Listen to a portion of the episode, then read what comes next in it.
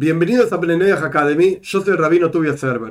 La clase pasada hablamos de una palabra en la lengua santa que es Shitu. Shitu significa sociedad. ¿De qué se trata esto y qué tiene que ver con idolatría? ¿Qué tiene que ver con Bnei Pues la idea es muy importante y muy fácil de confundirse. Y la idea es la siguiente. Sociedad, ¿qué quiere decir? Una vez que uno cree, tiene fe en Dios, y Dios es omnipotente, omnipresente, todos los omnis que uno quiera ponerle a Dios, eso está bien.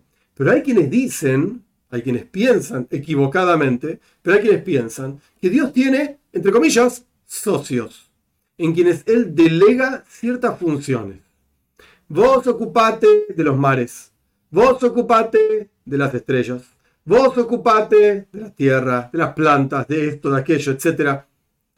Y Dios piensa en aquellos que se equivocan, de vuelta, delega por completo el control y el gobierno sobre algún asunto en su universo que él creó. Esto se llama Shitu, en donde Dios de vuelta tiene un socio que trabaja junto con él. El socio tiene el mismo poder que Dios. Ah, Dios es el Señor y está arriba, y uno lo llaman el Padre y no quiere entrar en los detalles y todas estas tonterías. Ahí arriba, pero tiene socios que trabajan para él.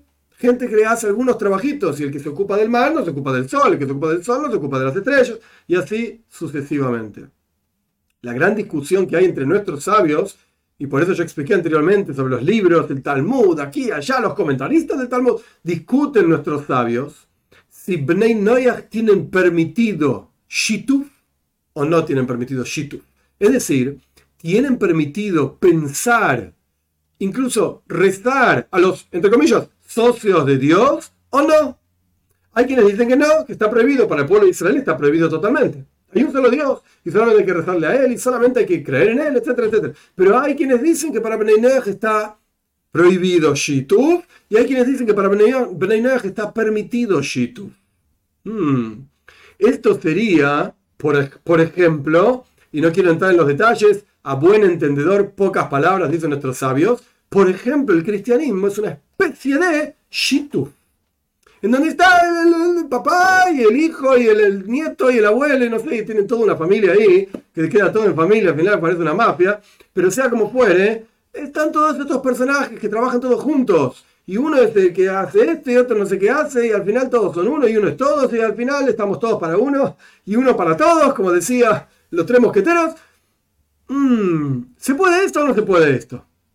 De vuelta, hay opiniones que dicen que esto está prohibido. ¿Ok?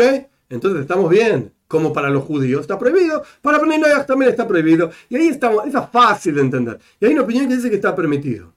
Pero incluso esta opinión que dice que está permitido es muy difícil de tragar, es muy difícil de masticarla y tragarla y digerirla. No suena muy bien, porque está muy cerca de idolatría. ¿Dónde está el límite donde uno dice, bueno, le estoy rezando a esta o al otro. ¿Y quién es el que tiene el poder acá? Ah, es una línea muy fina entre creer en Dios y al final creer en varios dioses. No, más que socio ni socio, es otro dios.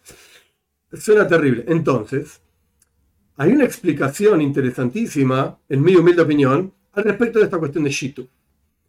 Dios se lo permite a los Bnei pero esto que les permite no es porque Dios le guste ni agrade de esta cuestión de Shitu. Que piensen que Dios tiene socios. ¿Qué socios ni socios? Yo, dice Dios, ¿no? Yo soy Dios y no hay otro. Y no hay nada ni nadie que tenga algún gobierno y control sobre el universo, excepto yo, dice Dios, no tú, obviamente. Entonces, ¿por qué permite Shitu? Porque después lo va a cobrar. Aquellas personas que se le abren los ojos, aquellas personas que se le abren, los oídos y que pueden acceder a algo más y sin embargo, algo más de conocimiento, algo más de vínculo con Dios y sin embargo se ocupan de rezarle a otra cosa excepto a Dios, ah, entonces Dios te lo va a cobrar. Entonces, si vamos a decir que Shituf está prohibido, eso es fácil, está prohibido considerar que hay socios de Dios. Si vamos a decir que Shituf está permitido, ok, está permitido, pero no quiere decir que Dios le agrade esto, no quiere decir que Dios esté contento con esto, y todo lo contrario, lo anota en su tarjetita, por así decirlo, en su librito, cada persona, cada vez que consideran que hay otro poder excepto Dios, etc., y en el futuro te lo va a cobrar.